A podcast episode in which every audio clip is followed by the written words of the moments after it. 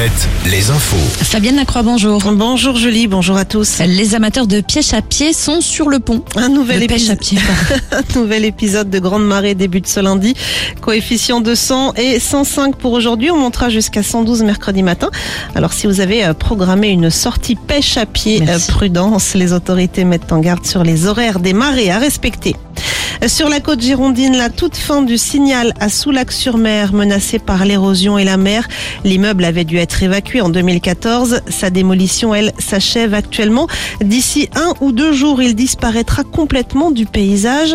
Un double sentiment de soulagement et de nostalgie pour Soulac. Frédéric Boudot, le directeur de la communauté de communes.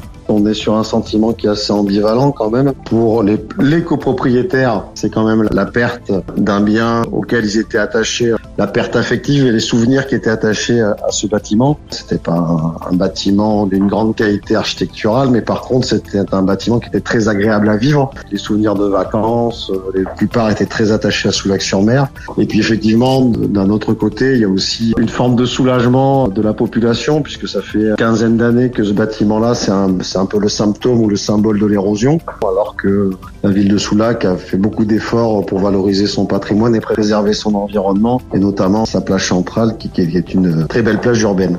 Et après la démolition, le site sera renaturé avec des dunes et des végétaux.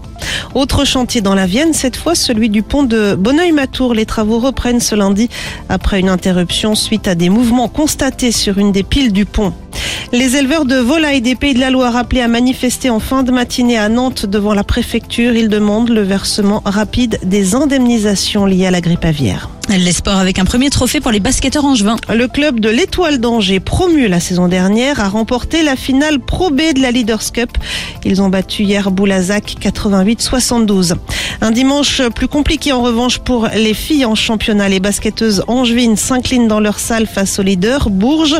Défaite également des Vendéennes de La Roche-sur-Yon à domicile face à Saint-Amand. Et puis en foot, Nantes battu hier à Lens. Score final 3 buts à 1 pour les nordistes en tête de la Ligue 1. Paris et Marseille ont gagné. La météo, c'est plutôt ensoleillé cet après-midi sur les Pays de la Loire et le Poitou-Charentes. De 14 à 18 degrés pour les maxis.